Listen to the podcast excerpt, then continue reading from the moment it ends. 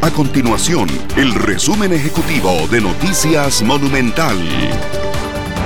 Hola, mi nombre es Fernanda Romero y estas son las informaciones más importantes del día en Noticias Monumental.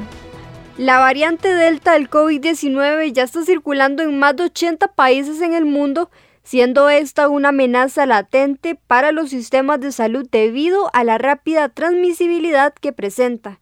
En América Latina, países como Argentina, Perú y México ya registran casos en sus territorios con esta variante, que surgió por primera vez en octubre del 2020 en la India y que fue clasificada por la Organización Mundial de la Salud como una variante de interés.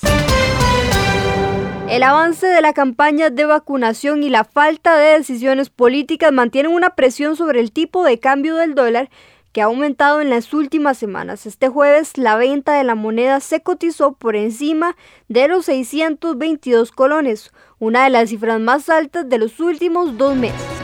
Estas y otras informaciones usted las puede encontrar en nuestro sitio web www.monumental.co.cr. Nuestro compromiso es mantener a Costa Rica informada.